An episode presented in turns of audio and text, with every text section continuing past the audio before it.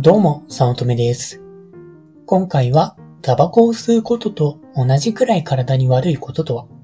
というテーマでお話します。自分はそこそこ健康に気を使う方です。コンビニ弁当や外食を極力控える。1週間に3回は筋トレをするなど、健康のための習慣があります。それでも、ストレスの影響が大きくてどうしようもないとき、すべてのマイナス成分を消すことが重要だと気づきました。何かマイナスになってしまうと、それに引っ張られて他のことも悪くなるんですよね。こう、睡眠不足になっていたとき、体の健康状態も悪くなるってなんとなく想像できるじゃないですか。それと同じように何かしら、まあ、ストレスであったり、暴飲暴食だったり、そういったことがマイナスになると、まあ、体の健康状態も引っ張られて他のところもいろいろ悪くなる。っていうことが個人的には経験として分かりました。まあ、それとは逆のことで、まあ中にはいいと思っていたことが悪いことになっていることもあります。あまりに範囲が広すぎてあれですが、レクチンとかレプチンとかトマトに含まれるやつもそうです。もうこれに関しては全て気にしたら何も食べられなくなるので、途中から参考程度にしました。まあ人と話しては実は悪いこととか、健康系の本をか、まあ、定期的に読んで、情報収集は、まあ、日々しています。まあ、義務感とかそういうことではなく、こういったことを実践して体が良くなると、気分も良くなるので、趣味的に楽しくなっている感じです。こうやって1%でもパフォーマンス高い体を目指していきます。そうして情報収集をしたときに衝撃が走ったことがあります。これが体に悪いの？タバコを吸うより悪いの？とかなりびっくりしました。それほど体に悪いことというのが座りすぎです。椅子に座り続けているということです。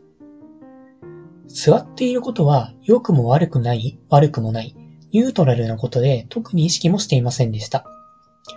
えーしかしですね、ケリースタッドレー、ケリースターレット式座りすぎ、ケア完全マニュアル、姿勢、バイオメカニクス、メンテナンスで健康を守るというケリースタッドレッケリースターレットさん。なんかついスターレッ、スターレ、うんスターレットさんの緑色の著書を読んで衝撃を受けました。ついなんかスタッドレスとかそんな感じにそうになっちゃうんですよね。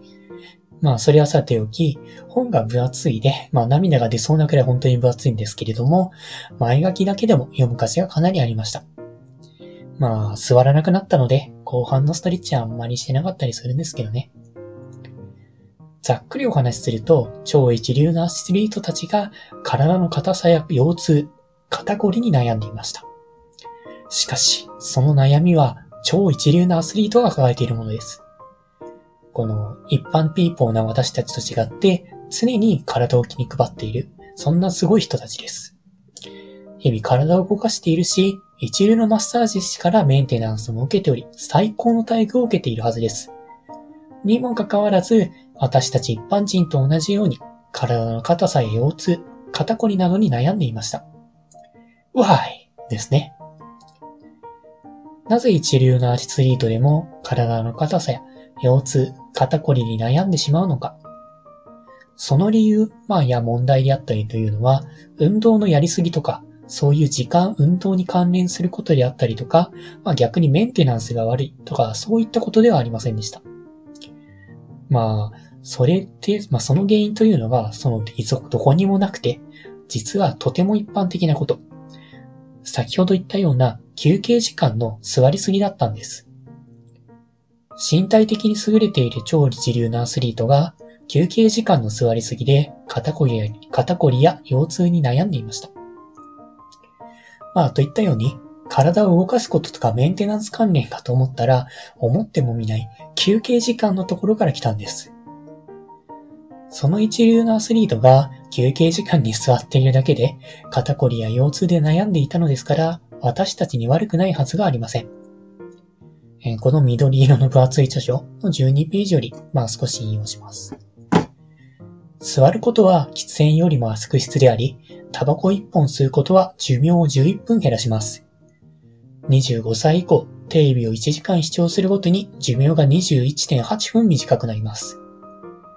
そして1時間座るごとに寿命が2時間短くなるとされています。まあこうして、まあタバコ1本で11本が寿命縮まるで、まあそれよりもテレビの方が寿命縮まる感覚はないけれども、倍近くの20分ほど寿命が縮まってしまうと。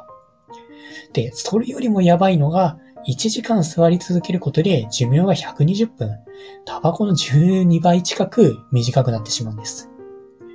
もう座り続けのもう最悪の欠点ですよね。まあ、1時間座ることというのが大まかに喫煙10本分に相当します。喫煙では1日10本せえって言われたらかなりきついと思うんですよ。なので、物理的なリミッターが働くんですけれども、座ることってほぼリミッターがないと思うんですね。むしろデスクワークの人だったらば8時間座り続けることもザラではないでしょうか。ということは、1日で16時間寿命を削っているってことなんですね。寿命が短く短くなること、それ自体に対して自分としてはあまりネガティブなイメージはないんですけれども、老化が早く近づいて体が早く衰えて遊びにくいことになると思うと自分はやめるべきだと考えました。こういった座りすぎの害を知ってなるべく立つように生活しています。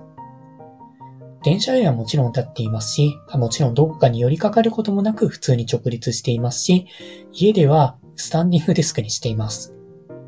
こう、今使っているパソコンもですね、えー、台とかいろんなものを使って自分の目線の高さにまでモニターを合わせています。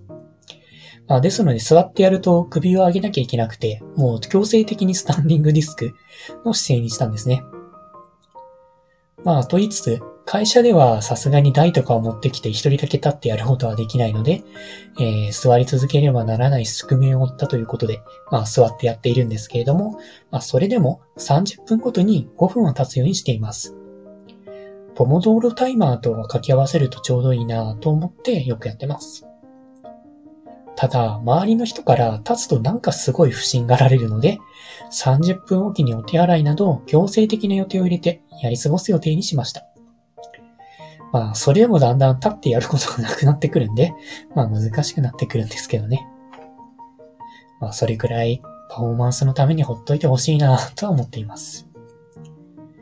そうやって座り続けず、なるべく立っていると、他の人からもなんで立ってるの？って言われてしまうので、まあそれでももう気にせず立つようにしています。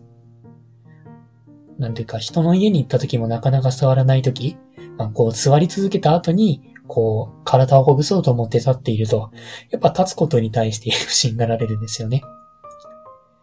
まあそれでもですね、周りの評判と自分の健康を天秤にかけたら、やっぱり自分の健康の方が大切です。立つようにしてから集中力が上がりましたし、こう腰の痛みとかが結構なくなったんですよね。こう姿勢としても寄りかかることっていうのはほぼなくなったので、やっぱり立っていた方が楽だなぁと思っています。座りすぎにはご注意をというお話でした。